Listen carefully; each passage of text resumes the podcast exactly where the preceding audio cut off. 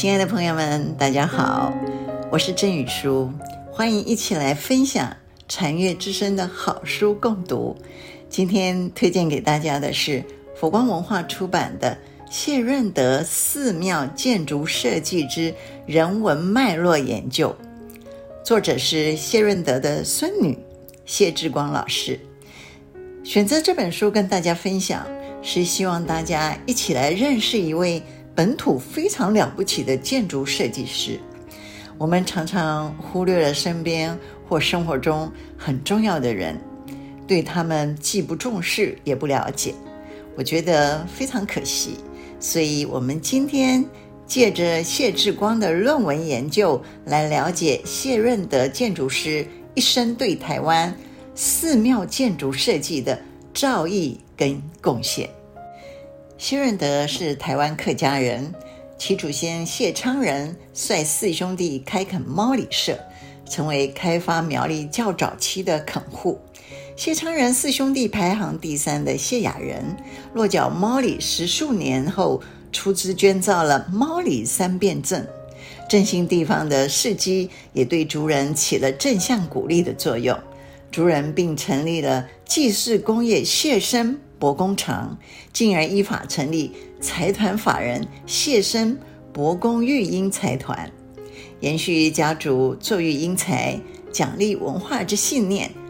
数年后，谢润德返回苗栗，在他的自宅成立了修缘慈善堂，除了纪念父母恩德，提供家族念佛共修之外，也传承祖先利己利人的家风。谢润德年少的时期，因父亲谢阿亮担任苗栗玉清宫庙祝之故，深信因果。因为他的母亲引导西方有佛，可朝夕礼拜，对日后呃皈依信佛法僧三宝，无形中种下了种子。在日治时期。出生并成长的谢润德受日式教育影响，又因为兄长谢全海经营日东商行而接触基础测量绘图，于刻苦环境中决定赴日学习，终于获得日本东京法政大学工业学校建筑科的学位。赴日时受日本正统土木建筑教育，并于山下寿郎事务所攻读。累积了实务经验，返台后呢，呃，进入了台湾拓殖株式会社工作。战后，台拓化学工业株式会社由中国石油公司接手。谢润德于是在中油嘉义溶剂厂服务到退休。这个期间，参与诸多的国家建设，也曾被木华公司借调回苗栗服务。谢润德在嘉义的溶剂厂服务了二十九年。职位由一般的土木工程师晋升到土木科科长，直到他退休。就学佛因缘而言，谢润德的信仰来自嘉义溶剂厂一次半夜的失火。虽然这场火灾并没有留下文献记录，推测应该没有伤亡，但谢润德因惊吓过度，造成身心不调，长达半年以上。或许是年少时种下的因缘成熟。谢润德到嘉义天龙寺礼佛，认识圆能老法师，开启了进入佛门之路。术士因缘深厚，得以结识台湾重要的资术大德们。就整个社会脉动而言，战后台湾面临大环境变动，百姓需要安顿身心，加上中国大陆来台的法师居士们与台湾本土的法师居士们人事变革。除了各自寻找适合的住席地外，陆续建立的道场，无形中也对整体社会起了稳定的作用。道场的氛围给予谢润德心灵的皈依，在佛法的滋润之下，谢润德身心渐渐的健康了。遂成他建筑长才，投入宗教道场之设计。这对薪水不高的谢润德而言，养活一家大小。已不容易，但能以设计建筑技术回馈，也是一种报恩之举。所以谢润德无怨无悔，尽全力奉献所长。当时呢，谢润德寺庙建筑设计的因缘来自天龙寺，因为能源老法师接引谢润德入佛门，并给予谢润德有机会为天龙寺修复。而后的建筑因缘大多是在天龙寺结识，如蔡云老和尚、呃知道老长老尼、星云大师等。加上谢润德一直怀念故乡苗栗，对庙宇的建筑因缘，则主要是因为谢润德希望对苗栗客家人回馈而成就。谢润德寺庙的建筑设计时间很长，从民国四十九到七十六年，风格有不少的转变。早期受到建筑呃材料的限制，加上受到日式西洋建筑教育的影响，寺庙建筑。多数有日式古朴风，呃，中后期呢，因为寺庙住持跟管理者逐渐有稳定的经济基础，以及对丛林修行的见解各个不同，在寺庙方主张的理念之下，希润德运用建筑技术加以呈现。寺庙多融合客家的呃朴实风格，中国传统的宫殿礼制观念，庙宇则多为南方闽南式。也因为寺院内部修行，呃，与对外弘法功能，呃，这个比重不尽然相同。就像呃南投的莲衣寺是以内修为主要目的，所以它的寺院屋檐呢，呃，就转为平缓，它属于唐宋的风格。而苗栗的净觉院、台中的圣斋堂是在内修之外呢，也加强了外弘的功能。寺院整体高大，屋檐较为陡峭，属于明清之风。在谢润德保存的史料提供修行者安定修行空间的背后，隐含了几种意义。首先，以行动而言，谢润德为法师、居士拍摄佛教活动记录，制作佛典故事、幻灯片等等，保留了当时佛教活动的极光片语。令人想见法师居士的风采，尤其补充了法师居士在台湾各地传教的历史。如蔡云老和尚也曾经担任过天龙寺住持，星云大师曾在教育佛教会演说佛法的情形，开通法师主持法会的盛况等等。其次，保存大量的寺庙建筑设计图，所有的寺庙建筑都是从无到有。设计图代表对寺庙的期许。寺庙建筑落成后，设计图其实已经没有用，但能为寺庙建筑做见证。而寺庙建筑，呃，也承载了传承佛教的文化传统，以金刚混凝土的形式，呃，建成传统建筑的样貌，存在世间的时间越长，等于无声说法的成就越高。最后，谢润德自行编制的通俗演讲的呃手稿，印证了战后初期宣扬佛教普遍被民众接受的方式。手稿内容中撰写诸多佛典故事，像《释迦牟尼佛传》、观世音菩萨、地藏菩萨跟盂兰盆法会的故事等等，既由台湾民众原先以对神佛的崇敬与信仰，一步一脚印的。弘传了佛教教义。谢润德设计的寺庙至少有三十六座，遍布全台。这本书里面附录了谢润德寺庙建筑年表。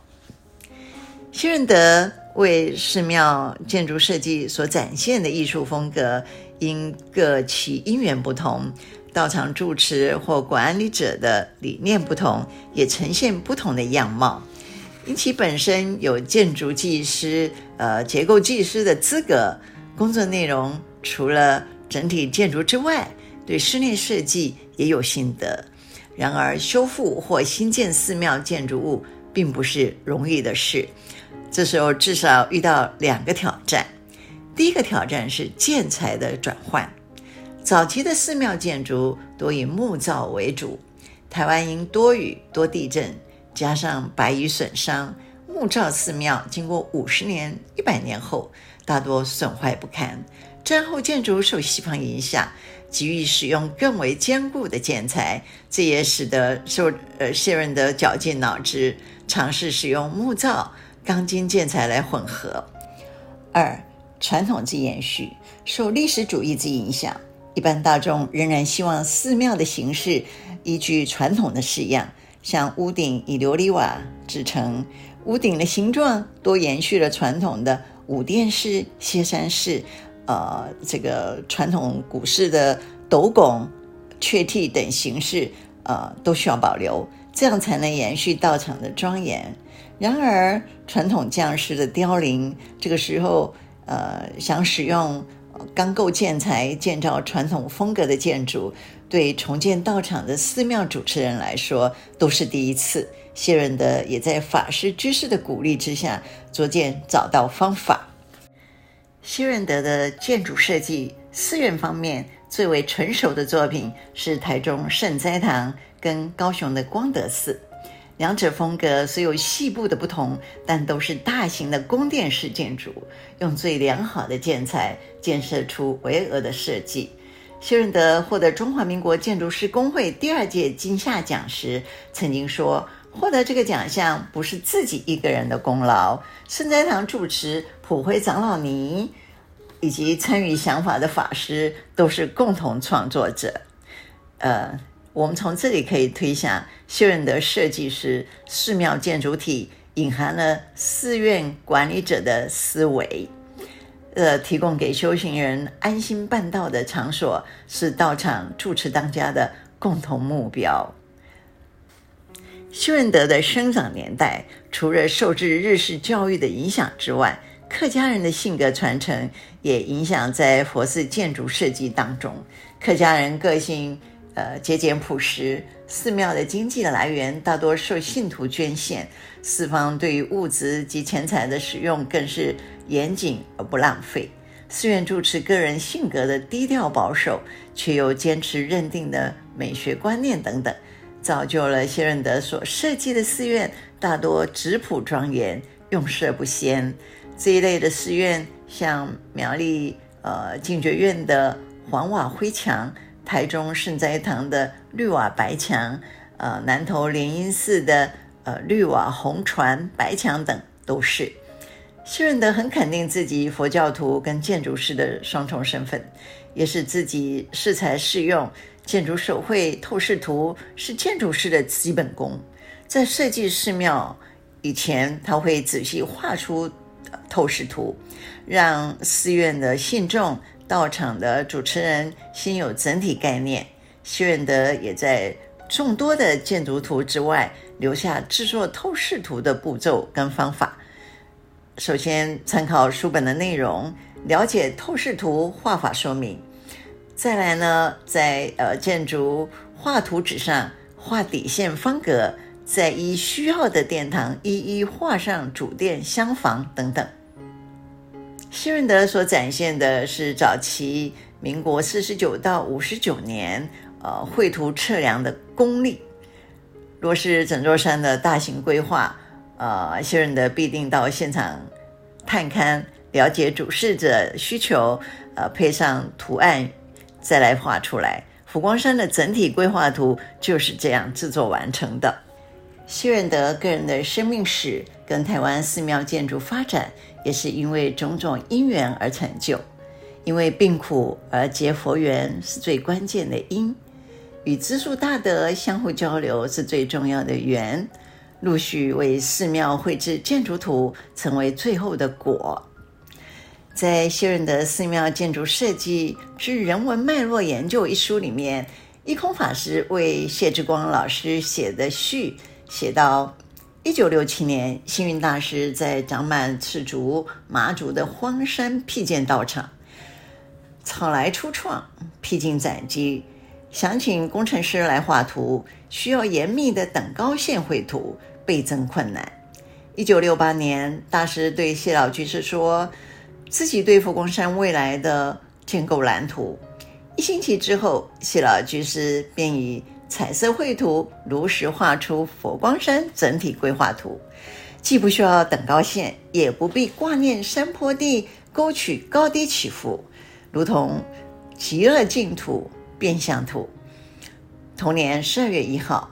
规划图在当时的觉世巡刊刊出，引起广大佛教徒的关注，纷纷捐助乐施，对佛光山的草创初期帮助非常大。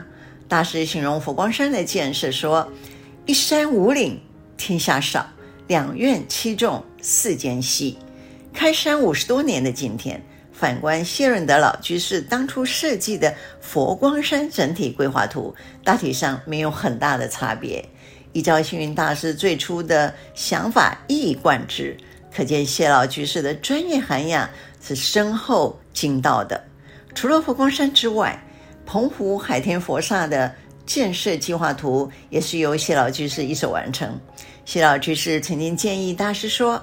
大师渡洋来台，最早落脚在客家村的圆光寺，可以在客家村的地方建寺，接引更多的人来学佛。”佛光山于是有头份弘法社、苗栗大明寺、新竹法宝寺、桃园讲堂、潮州讲堂。屏东讲堂等等，克敏信徒共修道场的创建，谢润德老居士和佛光山的因缘可说非常深远。真的感谢福光出版社出版了《谢润德寺庙建筑设计之人文脉络研究》这本书，更感谢这本书的作者谢志光老师，让我们认识了本土的如此成就的谢润德建筑师。各位如果对寺庙建筑有兴趣，可以到佛光文化购买这本书来细细研读。今天分享到这，期待下次的好书共读喽，下次见。